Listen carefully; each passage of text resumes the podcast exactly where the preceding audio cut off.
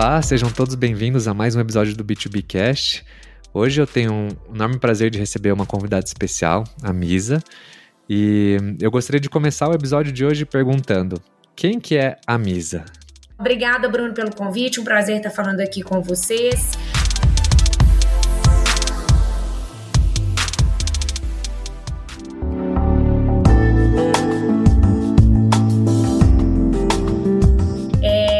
É Maria Isabel, Misa, como algumas pessoas me conhecem. Sou co-CEO da Singu, uma marketplace de serviços de beleza e bem-estar. É, voltando um pouco na minha trajetória, né? Sou formada em engenharia de produção pela UFMG. É, em 2011, quando me formei na faculdade, fiz alguns processos de trainee aqui em São Paulo. É, passei no, no Itaú Unibanco, já queria um pouco de uma trajetória financeira, então achei melhor ir para o banco, começar aí na víscera do sistema. Lá fiz o job rotation naquele período de trainee, depois fiquei alocada na área de relações com investidores. Uh, fiz um MBA patrocinado pelo banco também na área de finanças e depois do MBA, então, comecei a olhar o mercado, vi que não queria ficar em segmento bancário muito engessado, muito hierarquizado, queria alguma coisa um pouco mais dinâmica. Foi quando apareceu uma oportunidade no Grupo Pão de Açúcar, Fui então para o GPA, na área de controle de gestão, muito vinculada ao Casino, que é o grupo controlador na época.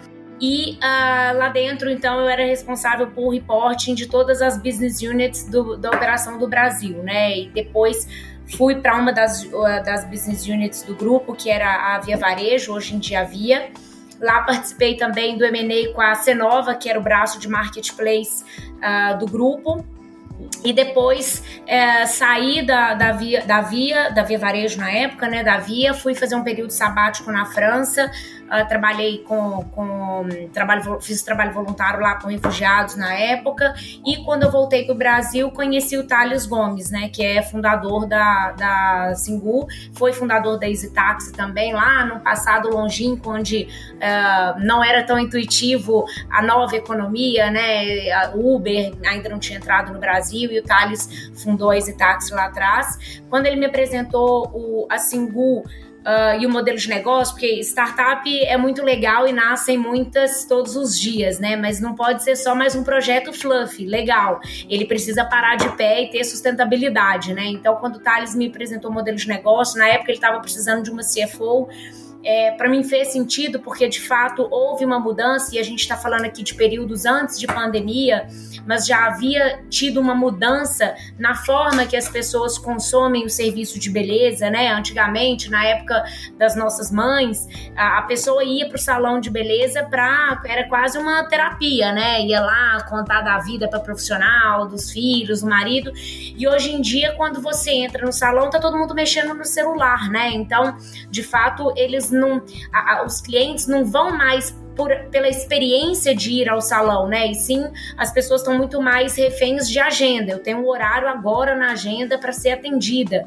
Então, é, eu, eu preciso muito mais priorizar a disponibilidade e agilidade do atendimento do que necessariamente um mesmo profissional que irá me atender, né? Então, lá atrás, o Thales já começou a identificar essa mudança é, de, de, no formato de consumir serviços de beleza. Óbvio que, infelizmente, a pandemia catalisou isso um pouco. E eu falo infelizmente porque, de fato, a gente não queria ter um, um evento exógeno tão infeliz para catalisar esse movimento. Mas fato é que a pandemia uh, agilizou muito mais essa migração do offline para o online, né? E a forma como as pessoas usam serviços antigamente de forma tradicional. Então, é, é, pelo lado do cliente faz todo esse sentido, essa mudança de é, no formato de consumir o serviço e pelo lado da profissional, porque de fato toda marketplace ela precisa estar equilibrada, tanto o braço da demanda quanto o braço da oferta. Pelo lado da profissional é a mesma coisa, porque as profissionais hoje em dia, elas elas 98% da nossa base são mulheres, muitas vezes chefes de família, mães solteiras, elas precisam ter a flexibilidade é, de atendimento, né? Da mesma forma que o Uber, se o motorista não quiser trabalhar hoje, ele simplesmente não abre o aplicativo, não pega uma corrida, a profissional de beleza da Singu é a mesma coisa, né? Se ela não pode trabalhar hoje, se ela não ter com quem deixar o filho, ela pode simplesmente não pegar pedido e fazer outras coisas. Se ela quiser ter Singu como uma segunda renda, a mesma coisa, ela pode trabalhar é, uma parte da semana com o Singu e uma parte da semana com o salão ou com outra atividade que ela tenha. Então, a flexibilidade é muito importante. Da mesma forma que a parte financeira, né? Nós, como uma empresa de tecnologia, a gente consegue pagá-la melhor por serviço atendido. Então, obviamente, essa parte remuneratória também é muito importante para esse perfil de profissional. Então, o modelo de negócio ele, ele se equilibra uma vez que ele atende a demanda das duas pontas, né? Tanto cliente quanto profissional. Então, lá atrás, o Thales me apresentou todo esse modelo de negócio, vim para a Singu para ser CFO. É, em 2019, a gente trouxe a Débora Seco para ser nossa sócia que também deu um outro patamar para a empresa, né? Você ter, hoje em dia, é até muito comum ter esse movimento de grandes celebridades serem a cara da empresa. Você tem a Anitta, que é, entrou agora para o Nubank, tem o Luciano Huck desde lá de trás com o Itaú Unibanco. Cada vez mais isso é comum. Uh, em, então, em 2019, a gente trouxe a Débora Seco, que é, uma, é um perfil também que con conversa com ambas as nossas personas, tanto de cliente quanto de profissional. Então, fazia todo sentido trazê-la como, é, é, como rosto aí da Singu. Em 2020, a gente passou por um M&A com a Natura, que também foi um, um movimento super importante para a empresa, dado que toda startup é, busca justamente uma saída estratégica, né? Então, quando a gente consegue trazer Natura para esse caminho, é claro que é um perto control, né? A gente tem que cumprir algumas, algumas premissas anualmente para no final do período de quatro anos é, é ter o full acquisition, mas uh, já temos aí o caminho pavimentado, né? E é uma associação com a Natura, que é uma empresa do porte que ela tem, com um modelo de negócio tão parecido com o nosso no sentido da missão, de ter na figura da consultora Natura a, a, força de vendas da empresa, é um perfil extremamente parecido da consultora Natura com a profissional a, a artista Singu, a gente chama as nossas profissionais de beleza é, como artista, é, é, muito bom, né? Porque a gente aproveita toda uma curva de aprendizado que a Natura teve ao longo de tantos anos para uma estrutura de rede que a gente quer replicar aqui com as nossas profissionais, né? Então, esse movimento de, de associação com a Natura, ele foi importante não só pelo funding, né, que toda startup precisa, mas não só o funding pelo funding, mas o smart money, né? Ele aporta o dinheiro, mas também com uma inteligência de negócio, né? Por trás, que é muito útil, que é muito importante para o modelo de negócio de qualquer startup. Então, e aí após essa, essa operação com a Natura, a gente viu que a empresa estava entrando em outro momento aí de, é, de mercado, fazia sentido a gente ter uma mudança até na gestão da empresa, para conversar mais com essa, com essa persona, né, tanto da cliente quanto da profissional, e eu saí do cargo de CFO e, e subi para co-CEO ao lado do Thales, né, então hoje em dia ele tem um papel muito mais estratégico, da porta para fora, como um board, e eu assumo aqui como co-CEO é, no dia a dia da empresa, óbvio, junto com os, os outros diretores, né, que me apoiam bastante, mas é muito aí é, ajudando a direcionar o dia a dia da empresa. E me conta assim, até fiquei curioso, como que foi para você esse choque de ter saído de uma corporação para ir para uma startup? É, uma pequena curiosidade aqui no meio do nosso podcast. É, uma pequena, não tão pequena, né? Porque realmente é um mundo diferente, né? Quando eu falei lá atrás que eu estava querendo sair do Itaú, justamente porque você pega uma instituição financeira, é tudo muito burocratizado, é muito engessado, e eu queria um pouco mais de dinamismo. Quando você vem para startup, não é um pouco mais, né? É, é, são anos-luz mais de dinamismo e de é, espaço para movimentação, porque de fato não existem, é, não existe uma caixinha onde você se encaixa quando você vem para uma startup, né? Você, você faz de tudo. A gente fala que todo mundo tem que fazer de tudo, tem que ser muito hands-on, porque é, de fato você vem para uma estrutura em construção, né? Hoje em dia, óbvio, a Singu está em outro patamar. A gente passou por uma por uma um M&A com a Natura, por uma due diligence é, extremamente meticulosa, por uma grande empresa. Mas quando eu cheguei aqui em 2018, a empresa foi fundada em 2016. Quando eu cheguei em 2018 no início de 2018 era um terreno baldio, né? A gente teve que construir muita coisa, teve que capinar o mato para primeiro é, para fazer a base da, do prédio, o alicerce, e depois é, subir a construção, né? Então, de fato, é, é, um, é muito diferente.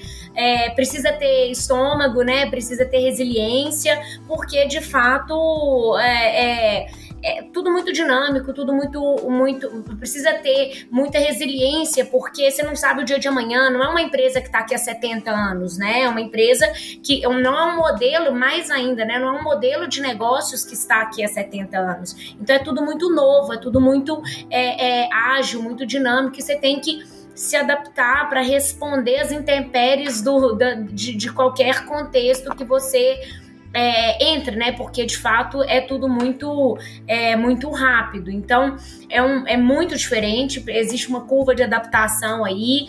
É, mas é muito satisfatório também, porque você se desenvolve muito mais. Você, como eu falei, como você não tem um quadradinho ali muito bem estabelecido do, do seu job description, como você tem numa empresa de 100 mil funcionários, como era o caso do Itaú, por exemplo, mas também do Grupão de Açúcar, você tem que se desenvolver, né? Você tem que ter adaptabilidade, você tem que ter jogo de cintura, é, você não, não, não pode ter medo de errar, né? Aqui na, é, na Singu, em startups de forma geral, fala-se muito disso. O problema não é errar. A gente não, não, é, não tem medo do erro, mas temos que errar, errar rápido, né? Então erra, erra rápido, conserta o que não deu certo, investe, aumenta o que deu certo. O importante é, é, é, é ter, ter a análise crítica para fazer um, um bom pós-mortem, né? Depois que você tentou alguma coisa. Mas nunca é, inibir a tentativa ou inibir o erro, porque é assim que as inovações aparecem, as evoluções aparecem, né? É, curioso, né? Porque Imagina que numa grande corporação você tem muito da educação de, cara, temos que errar pouco porque errar custa caro. e aí, de repente, você muda para um mindset que é, não, vamos errar rápido, mas consertar para a gente aprender algo com isso e com esse aprendizado a gente transformar isso numa parte do modelo de negócio, né? É, é bem diferente, né? é, não, e, e, com certeza, assim, a, o, o, mindset da grande empresa, que, e o que eu acho que está mudando muito agora é esse movimento da Natura é, de olhar para uma startup, assim como tantas outras grandes empresas têm feito, é o que a gente chama de é, corporate venture, né? Porque justamente é, porque empresas grandes que têm um bolso, entre aspas, infinito não desenvolvem isso dentro deles. Por que a Natura não quis criar uma Singu dentro dela? Dinheiro eles têm, né? Mas eles querem justamente acessar todo um mindset de inovação, de empreendedorismo, de tentativa e erro, de não ter medo de errar, coisas que é muito difícil eles criarem dentro da corporação deles, que já tem uma cultura muito antiga e muito bem estabelecida de justamente o oposto, né? Então, mais fácil do que é, tentar criar lá dentro e ter toda uma curva de aprendizado é comprar alguém que já faz isso muito bem feito, né? E aí, então eles compram não, não tanto a empresa, mas sim o capital intelectual, a cultura, né? Para eles. E é engraçado, porque desde o início que a gente sentou para conversar com a Natura, eles falam, eles têm uma cabeça muito boa nesse sentido, porque eles falam: é, não nos deixem contaminar vocês, a gente quer ser contaminados por vocês, né? Então, quando vocês perceberem que tá travando alguma coisa é, aqui dentro, né? Vocês estão precisando fazer alguma coisa que está sendo travado por burocracia, nossa, levanta a mão e já fala, olha, pessoal, estamos travado aqui, porque a gente não quer que, né, que a gente contamine vocês, dado a diferença de proporção, porte de empresas, poderia acontecer, né? Poderia acontecer de uma grande empresa contaminar muito mais uma pequena empresa do que o contrário. Mas ele sempre tem essa, é, é, é essa mentalidade de absorver do nosso lado o que, que a gente tem de bom para agregar a eles, né? E me conta um pouquinho mais de, dessa relação com a Natura. Quando vocês entraram na Natura, é, o objetivo principal foi mais um foco em hiring? Eles queriam mais o time de empreendedores ou eles queriam a solução por ser um produto estratégico também para a Natura? É só uma curiosidade mais. Claro, claro. É, os dois, na verdade, né? Como eu comentei, é claro que eles, eles queriam ter acesso aos empreendedores, né? Muito materializado também na própria figura do Thales, é, que navega muito bem nesse mercado, né? Um cara que, que já, desde lá da Taxi, já está nesse meio de inovação, de empreendedorismo. É, mas também uh, o business plan ele tem que ter um ganho é, prático para a Natura, né? E no nosso caso, é ganhar um novo canal de, de aquisição de clientes, né? A minha, a minha profissional tá ali uma hora, uma hora e meia na casa do cliente fazendo o serviço. Então, se você coloca ali uma, uma revista da Natura na mão da, da profissional, acaba sendo mais um canal de venda, né? De produto. Então, ele ganha capilaridade, ganha, é, é, entra no segmento de serviços de beleza uh, que ele ainda não estava presente. Então, ele consegue tratar o cliente de uma forma mais holística, né? Ela oferece produtos, mas também oferece oferece serviço. Então, é, a tese da Natura ao entrar em Singu, é, propriamente dito, é também de, de capilaridade e de, de, complementaridade lá no, no, no, modelo de negócios dele, que já é mais estabelecido, bem estabelecido, né? E vocês operam como uma BU independente lá dentro ou vocês atuam junto com eles? Ainda, ainda não, né? Como a gente, o, o formato que a gente desenhou a operação, é, até mesmo naquela, naquela linha de não contaminar, né? Uma vez que, que a gente entrasse lá dentro, é muito difícil manter, manter uma independência até de dia a dia, né? Porque você entra num, looping de alçadas e de aprovações muito natural a eles, né? Então, o que a gente desenha, o, o formato que a gente desenhou a operação era que a Singuma se manteria é, 100% independente, desde até fisicamente, eu brinco que eu prefiro estar nas minhas estruturas de startup, né, os, os nossos escritórios de, de startup, de é, tem problema de iluminação, tem problema de internet, mas eu prefiro ter que lidar com isso e, e mesmo tendo a Natura um headquarters da, da, quase da NASA, né, mas de fato é, eu prefiro manter essa independência para garantir que é, a gente de agilidade, de inovação. Ô, Misa, super interessante. E deixa eu aproveitar o gancho e te perguntar, quando aconteceu esse M&A da Natura, uma curiosidade, o foco foi mais no Aki Hiring e eles queriam mais trazer essa experiência empreendedora no produto ou ambos? É, na verdade foi ambos, né? Óbvio que, como eu comentei, a Natura, quando. E qualquer grande empresa olhando alguma startup, é, ela faz esse movimento de investir, de comprar uma startup, é muito é, buscando essa mentalidade, né? De inovação, de agilidade, de tentativa e erro, de não ter medo de errar. É, e com a Natura não foi diferente, né? Claro que eles, eles estavam em busca é, dos empreendedores, né? E muito materializado aí na figura do Thales, que, que transita transita muito bem nesse mercado, desde lá de Zitaxi, é, em uma época que, que é, o, o, setor de empreendedorismo era extremamente incipiente, ele já estava nesse mercado tentando novos modelos de negócio, é, mas também a, a tese tem que parar de pé, né? Porque senão não adianta a empresa grande é, buscar uma startup que não faça sentido, que não haja uma complementariedade. No caso da Natura, é, a, a, ela acaba entrando num segmento de serviços de beleza, que acaba dando uma complementaridade para o modelo de negócio dela, que é de venda de produtos, você acaba tratando o cliente de uma forma holística é, em relação a serviços de beleza, bem-estar e produtos de beleza, de beleza e bem-estar. E também porque ela ganha capilaridade, né? A minha profissional, a, a nossa artista, está dentro da casa do cliente durante uma hora, uma hora e meia.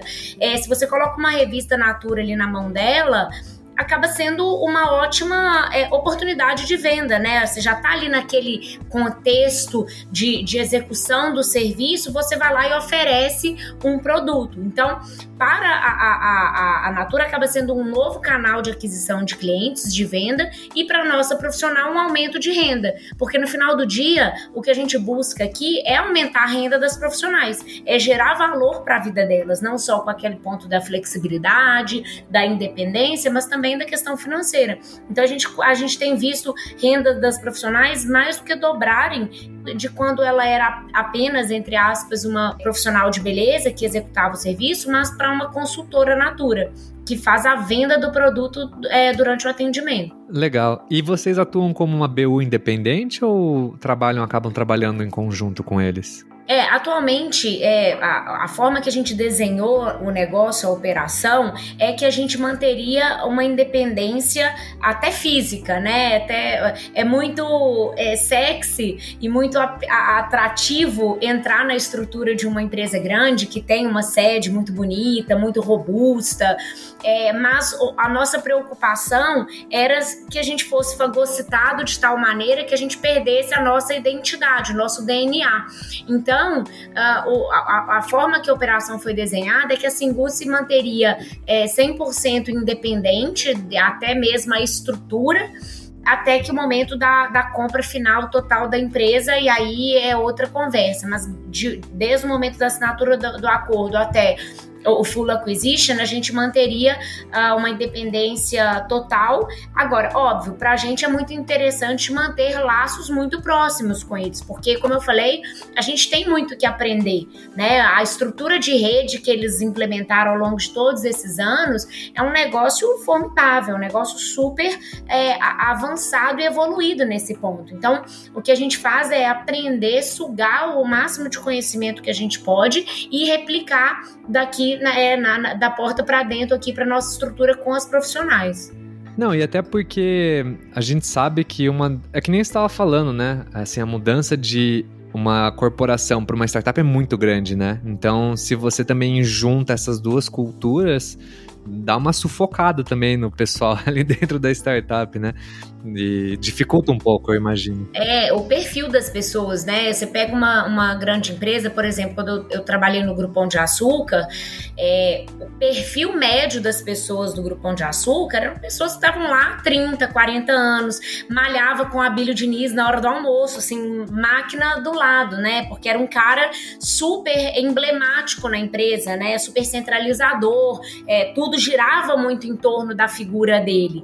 Então, é, é quando a gente chegou até com é, o viés do, do controlador do, do Grupo Casino, que veio para profissionalizar um pouco mais a operação, até teve esse, um pouco desse choque cultural, porque as pessoas que estavam no Grupo Pão de Açúcar há muitos anos, é, muito acostumados com a figura do, do Diniz, é como se fosse o Steve Jobs da Apple, né? Era o Abílio Diniz do Grupo Pão de Açúcar. Então, é, até nisso tinha essa resistência. Agora você pega isso e transfere para um mundo diametralmente oposto, que é empre grande empresa, empresas muito tradicionais, para uma startup que tudo acontece da noite para o dia, é tudo muito muito ágil, né? Então, realmente se a gente pegasse incorporasse de uma vez, existe até um, um, é, um choque de culturas ali, de perfis, de pessoas. Então, é, é, é melhor que seja de, de fato suavizado essa, é, essa aproximação.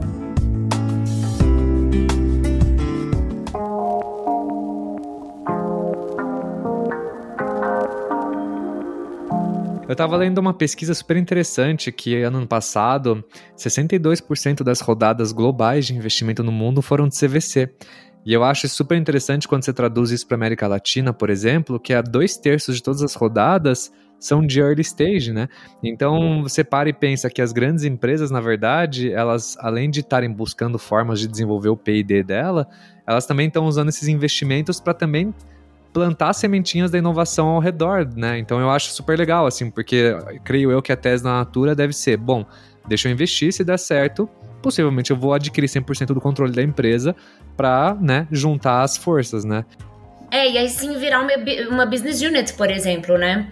É, a Natura tem um outro case muito interessante lá da Natura, é a Natura Pay uh, que não é o caso, não, não, foi o caso de uma compra como é, com a Singu, mas é, é, de fato a Natura já flertando com esse meio de inovação, né? E aí a Natura Pay, obviamente, é uma fintech, tem outro foco, é muito mais para todas as transações que a Natura faz, de fato, faz muito mais sentido que seja dentro de casa, que a plataforma seja interna, porque se você pensa o volume de operações, o volume financeiro que transita através e por causa da Natura é muito grande, então faz muito sentido eles terem essa estrutura interna internalizada.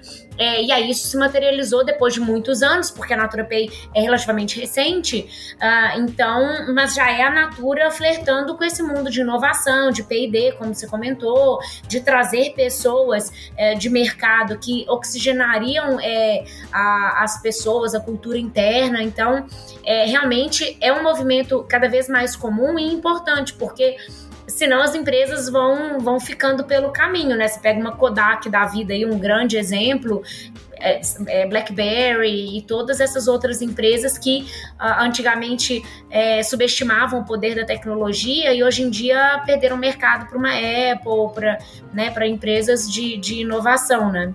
Eu acho que o curioso, assim, eu acho que o grande objetivo aqui desse bate-papo com você, que os nossos ouvintes vão adorar escutar, é que Durante todas as gravações dessa temporada, nas duas temporadas, eu venho muito escutando o olhar do executivo em relação à inovação, em relação a o que, que é fazer um CVC, um funil de inovação aos olhos de uma grande empresa.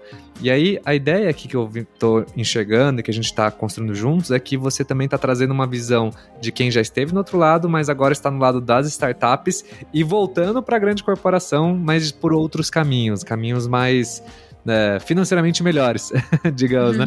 E, então, assim, eu, eu queria que você pudesse explanar um pouco aqui pra gente, Misa, como que tá sendo essa, essa, esse trabalho quando a gente fala de inovação, porque a gente fala de um marketplace de beleza, então acho que o produto em si já é inovador por não ter isso no Brasil antes. Então, como que está sendo para você, como uma startup, um marketplace, está tendo essa relação com uma grande empresa? E como você acha que essa união vai no longo prazo ajudar vocês dois? É, você comentou um pouco desse cross-sell, da venda, né? E da comunidade. Cara, a Natura ela é conhecida por essa comunidade. Mas existem outras oportunidades dentro da Natura e dentro da Singu que você acha que é, vão ter boas oportunidades que vão crescer aí dentro? É, pelo lado da startup, os ganhos são sempre mais óbvios, né? Além da questão financeira em si, né, de funding para crescer, para para investir em growth. Uh, no nosso caso, para fazer uma expansão geográfica é muito importante ter o peso da Natura por trás, não só pelo lado do cliente de ter um brand awareness, mas também da, da própria profissional, né? Quando eu estou abrindo um novo mercado eu preciso pensar naquele dilema da marketplace do ovo e da galinha. Se eu fomentar muito o braço de, de demanda de cliente, vai faltar profissional para atender. E aí é a mesma coisa do Uber. Se você ficar pedindo corrida lá e ninguém aceitar, você fecha o aplicativo, abre 99 e nunca mais é, quer usar o Uber. Então não adianta eu ficar muito preocupada em fomentar clientes se eu não tiver uma massa crítica de profissionais igualmente robusta. E uh, o oposto também. Não adianta eu, eu ter muito profissional se eu não tiver a demanda acompanhando, porque o profissional vai desengajar. Se o motorista de Uber estiver abrindo o aplicativo e não estiver caindo corrida, ele vai falar: esse aplicativo é horrível, vou só abrir 99. Então, quando eu chego numa cidade nova e eu tenho o peso de uma Natura, de uma Débora Seco, é, eu, o objetivo é ter esses dois ganhos, né? De que eu consiga fomentar igual na proporção necessária, tanto oferta quanto demanda. Então, nesse caso, uh, quando, eu, quando eu penso nessa associação com a Natura, isso me ajuda muito porque eu pego um mapa de calor, por exemplo, de faturamento da Natura e falo: olha, no Nordeste, Natura é super forte. Logo, eu vou é, abrir Salvador, porque eu vou conseguir estimular cliente, obviamente, porque se o faturamento dela é grande, porque existe um mercado de beleza muito propício, mas eu vou conseguir também muito profissional de beleza, porque eu sei que a, a consultora Natura existe uma sobreposição de perfis ali com a minha profissional. Então, é, eu, eu consigo ganhar não só, como eu comentei antes, no funding, no peso da marca, mas também estratégias, por exemplo, de expansão geográfica, né? De sinergia, de pegar minha profissional que ganhava X quando ela tá, estava só com single e ela ganhar 2, 3X, porque agora ela, além de, de atender serviços de beleza, ela vende produtos da Natura também.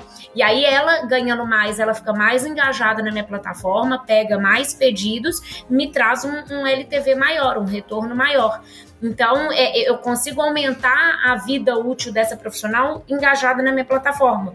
Então, isso tudo desencadeia, e aí ela atende melhor, o NPS dos clientes vão ser, vai ser mais alto, e aí tudo isso se destrincha. Então, eu consigo ganhar é, no que dá para ver, no que os olhos veem, né? Que é obviamente o investimento, mas eu ganho no que o, os olhos não veem também, que é toda uma cadeia aí muito bem estruturada e muito, muito robusta.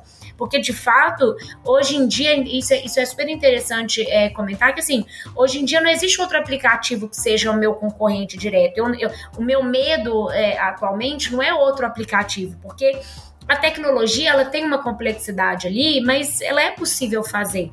O problema é realmente equilibrar marketplace. Você ter ali cliente, oferta e demanda muito bem estabelecidos para não desengajar nenhuma das duas partes. Então, hoje em dia, o meu maior concorrente é salão de beleza normal, é de rua, né?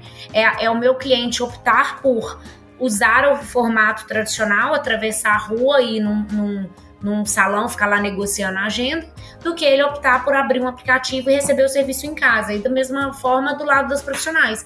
A minha concorrência, ela preferir ficar no, ociosa no, no, salão, às vezes, porque não tem nenhum cliente, do que ela optar por atender via uma nova tecnologia, um novo formato. Então, é, é, é isso que é, é, é, a concorrência da, da disrupção, né? A concorrência da disrupção não é outra empresa de tecnologia. A concorrência da disrupção é um formato tradicional de consumo, né? Seja de serviço ou de produto ou, ou o que for.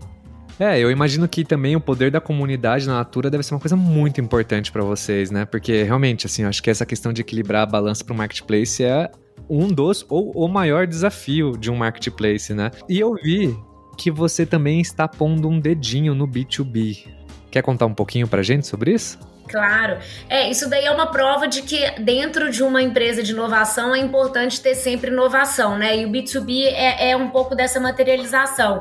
É, a Singu, obviamente, nasceu como uma B2C. Uh, ah, até hoje, desde 2016, a gente focou muito em B2C, mas a gente viu uma oportunidade de entrar no segmento de empresas, né? Porque é, quando você pega uma Gym Pass, e aí sim ela disruptou muito esse, esse mercado de benefício corporativo, porque quando a, Gym Pass entrou, benefício corporativo era VA, VR, plano de saúde e no máximo um plano odontológico quando a empresa fosse muito mãezona, né?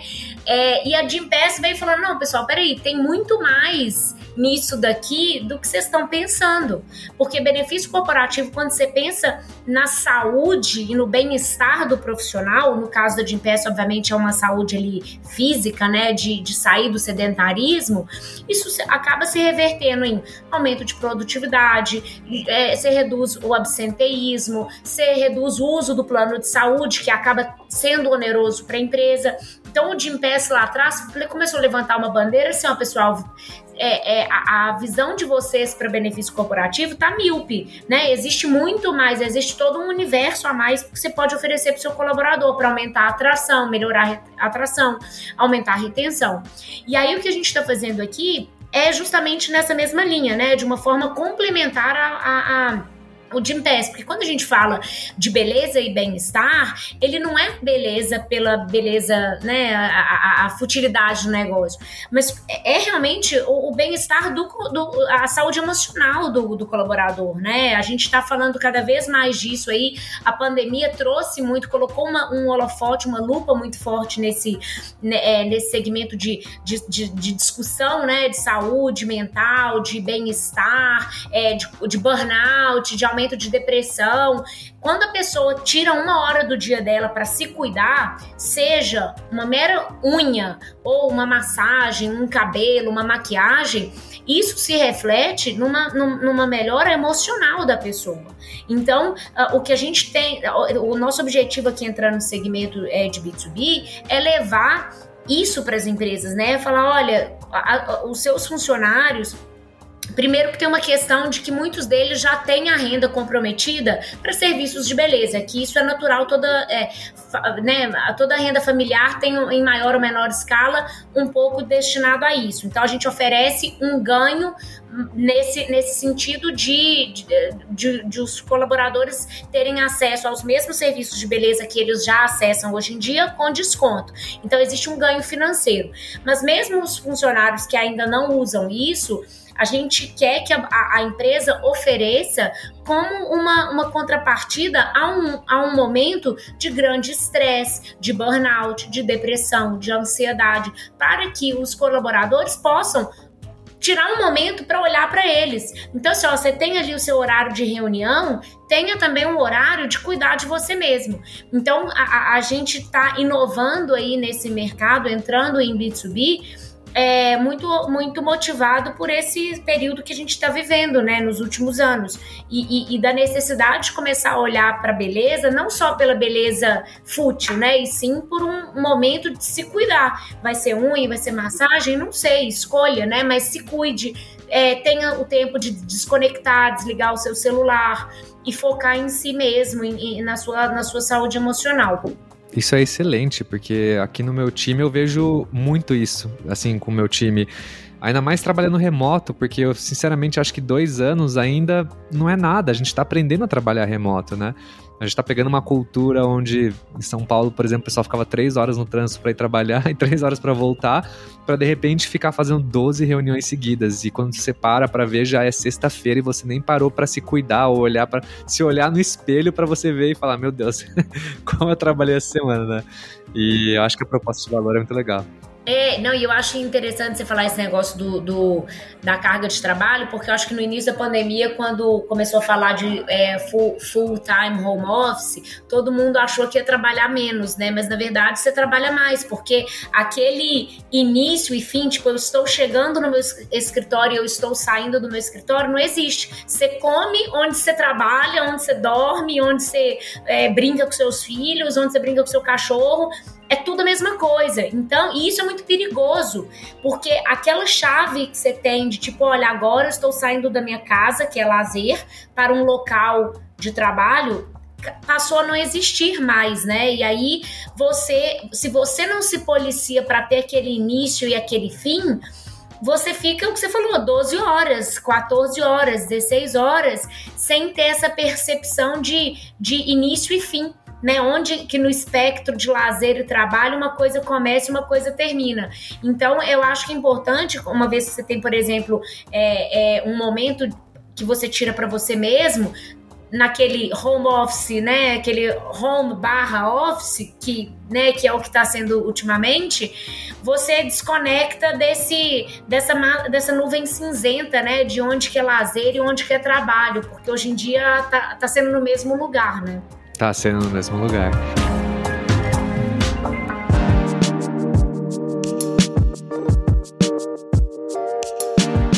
Você gostaria de deixar algumas dicas aqui no meio da nossa jornada para as startups que também estão negociando talvez um CVC, alguma coisa do gênero, para o pessoal que está ouvindo matar a curiosidade?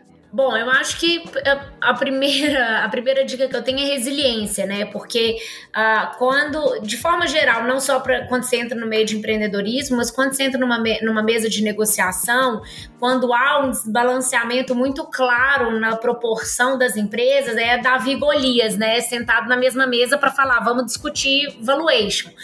É, é muito complicado. Então, assim, para você não deixar essa, esse desbalanceamento te afetar, você precisa ter é, claro, primeiro, muito, muita resiliência para discutir, para ponderar, mas também você ter teses muito bem fundamentadas, muito claras, de que existe um ganha-ganha, né? Não é só também é, o ganho, como eu falei anteriormente, o ganho da startup é o mais óbvio. Quase ninguém precisa ficar é, sinalizando, né? O dinheiro, obviamente, e o peso da marca, né? O ganho de capilaridade e tal. Mas para a grande empresa existe um ganho também, né? Porque senão ela não estaria ali fazendo filantropia, dando dinheiro à toa, né? Já sabendo que não ia dar certo. Ela enxerga um ganho. Você só precisa fundamentá-lo muito bem, com premissas muito claras, muito racionais e materializar em ganhos, né? Seja, é, nem que seja o acquire hiring que, que você comentou, é, é o capital intelectual que eles estão acessando, é a complementariedade de negócios, como eu comentei, uh, de business model, o que, que eles estão tendo de ganho? Algum ganho eles estão tendo, claro, porque eles estão ali negociando. Então você precisa ter teses muito bem definidas, muito claras, e aí, obviamente, vai ficar ali né, no, no ajuste fino de preço, de formato, é, como é que vai ser até o full acquisition, mas uh, é importante ter essa questão de fundamentar muito bem a tese. E números, números, números, dados, dados, dados, né? Você sempre precisa ter muito bem estruturado a sua parte de dados da empresa.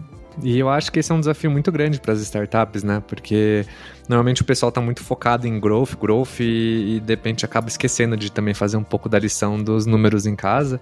E a gente vive no Brasil, né? Até, até o passado é incerto. No, no, Brasil, até o passado é incerto, então. Até o passado é incerto. É, mas é uma baita de uma experiência, né? E se você pudesse se dar um conselho no início do, da, do MA com a Natura, que conselho que você daria para você mesmo? Eu acho que é calma, assim, segurar a ansiedade, porque é, isso é um negócio legal também, interessante, né? Porque a cabeça de, é, de empreendedor, de pessoas que trabalham em startup, é uma, né? A gente caía no nosso colo, a gente resolvia qualquer dúvida, qualquer questão da noite pro dia. Quando caía no colo de lá, Aí começa, né, entrar as alçadas, os alinhamentos, os advogados dos maiores escritórios do Brasil. Então, assim, é, seria conter essa ansiedade, porque o lado de lá não trabalha no mesmo ritmo que o lado de cá porque realmente eles têm muito mais travas, muito mais alçadas, muito mais níveis, muito mais pessoas envolvidas. Aqui tinha eu na due diligence, uh, Thales e meu CEO. Pronto, era, é, é, esse era o comitê, o grande comitê de decisão era isso. E quando a gente ia para a Natura, aí tem VPs, tem advogados, tem o escritório que assessora eles, começa a ter muita gente. Então, é, você precisa se antecipar e até não só expectativa, mas também caixa. Você precisa ter run rate para você é, segurar uma negociação longa. Não acha que uma operação de M&A desse tamanho vai sair um mês e ah, vou guardar a caixa aqui por um mês porque eu tenho certeza que vai rolar se prepara, tenha fôlego para mais tempo, porque o processo, como eu falei, dura mais do que você vai imaginar. Então, você precisa é, cash king, né? Nesses momentos, você precisa se, se antecipar para o pior, para o pior cenário no sentido de demora de processo, para você não ter depois um problema. Quanto tempo demorou? Uns sete, oito meses. A gente fechou, a gente teve o closing dia 7 de abril de 2020. O Dória fechou a cidade de São Paulo dia 8. Foi assim, porque já era um negócio tenso, né? Uma operação desse tamanho. Quando começou o coronavírus e todos os MNEs da Natura foram interrompidos no mundo inteiro, porque o escritório de MNE da Natura fica em Londres. Então eles começaram a sofrer coronavírus, pandemia, antes da gente. Então lá o escritório de M&A da Natura já estava assim, galera, tá estourando um negócio aqui que vocês não estão entendendo, vai chegar no Brasil, mas aqui já está estourando, vamos parar com todos os M&As. E aí a gente aqui, nossa, não dá, você não pode parar um M&A aqui, né, agora, nesse, nesse momento. Então já teve essa emoção a mais aí na, na, na, reta final. Então talvez teria durado 5, 6 meses e acabou durando 7, 8 por causa da, do fator da pandemia e de emoção. É, eu conheço muito empreendedor que foi premiado também de negociação no meio da pandemia, congelando, descongelando. E aí a ironia é que agora você vê tanta liquidez no mercado, empreendedor pegando 500 milhões de investimento com PowerPoint, né? E antes da pandemia, a gente lá, eu passei por uma situação muito parecida com a Positivo, quando ela investiu na Eonerd, a gente ficou 18 meses para fechar. E eu acho que essa lição que você colocou na mesa, ela foi muito importante para mim, principalmente calma, mas, por exemplo, eu não me planejei financeiramente do lado da Eonerd. E o que aconteceu é que no meio do caminho eu tive que fazer um bridge, né? E aí fui mais diluído no cap table para poder pegar uma rodada e comportar ainda a negociação com a positiva, né? Fazendo aqui a, a ponderação, 18 meses também, acho que nem eu imaginaria. Eu, né, ninguém, te dando aí o benefício da dúvida. 18 meses, acho que ninguém, nem com maior calma e maior planejamento, teria previsto um, um prazo tão longo como esse, realmente. Legal, Misa. Eu, poxa, tem, tá sendo super legal a conversa, mas eu gostaria de caminhar já para um fechamento. E aí eu queria entender um pouquinho hoje. A gente já navegou várias esferas aqui hoje. E eu queria deixar um pouco agora algumas partes mais de dicas e aprendizados. Eu queria que você pudesse compartilhar agora uma outra perspectiva. Que dicas que você dá para executivos que estão caindo no mundo de startup? É que você falou bastante disso no começo do programa, eu acho que é um tema super legal, assim, sabe? É, legal. É, você precisa ter, de novo, calma, né, e resiliência, porque realmente você sair de uma situação de estabilidade é, para uma situação de é, constante mudança, alteração, indefinições, como você falou, um deal que era para durar aí seus quatro, cinco meses, durarem 18 meses, você tem que ter estômago para passar por essas, é, por essa roller coaster aí de emoções, né? É um negócio que é muito, é, demanda muita calma, muita, muita tranquilidade do empreendedor, né? Não é algo trivial e não é todo mundo que tem esse, esse estômago para viver momentos de tanta turbulência. Então, eu acho que é isso, tem que, tem que controlar a ansiedade, tem que ter, tem que ser racional, planejar muito bem os próximos passos, mas ao mesmo tempo estar é, tranquilo de mudá-los. Porque o problema não é nem você planejar, é você não planejar, o problema é você planejar e não vai acontecer, né? Nunca vai acontecer da forma que você, você planejou o Excel, o PowerPoint, ele aceita qualquer coisa, né? Mas não quer dizer que a, a realidade vai acompanhar o que você projetou.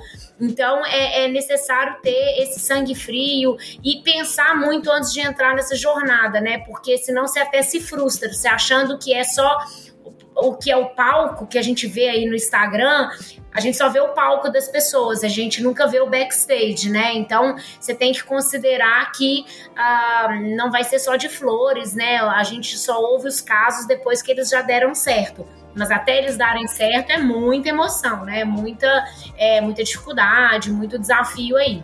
Acho que também muda um pouco o perfil também, né? Porque na startup o perfil é mais de criação, né? E eu também vejo a questão do pouco do executivo tá um pouco acostumado muito com gestão, né? E eu acho que na startup você também tem o fator de que você se suja bastante, né? Na, na lama, né?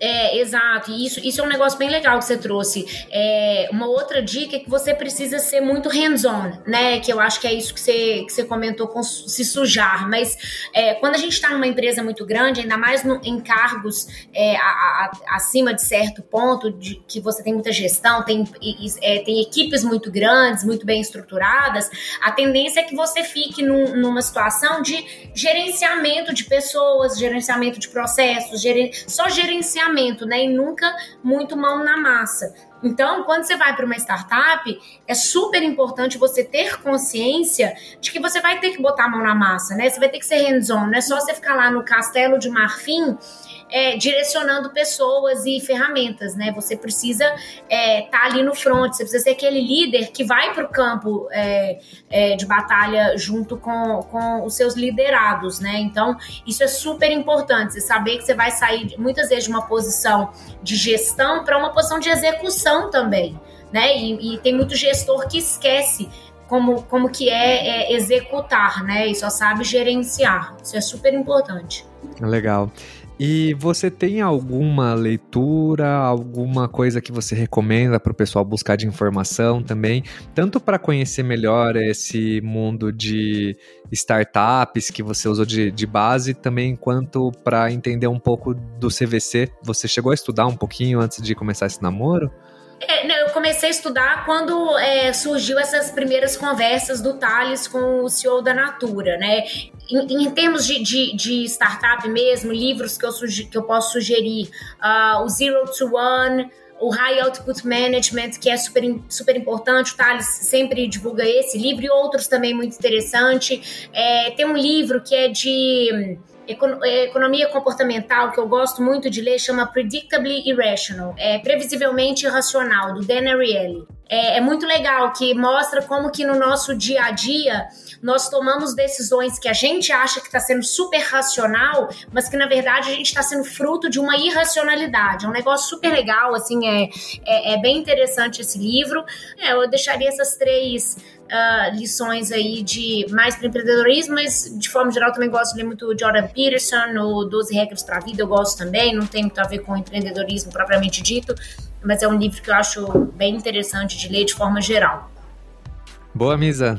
Poxa, me diverti muito gravando com você, foi uma aula.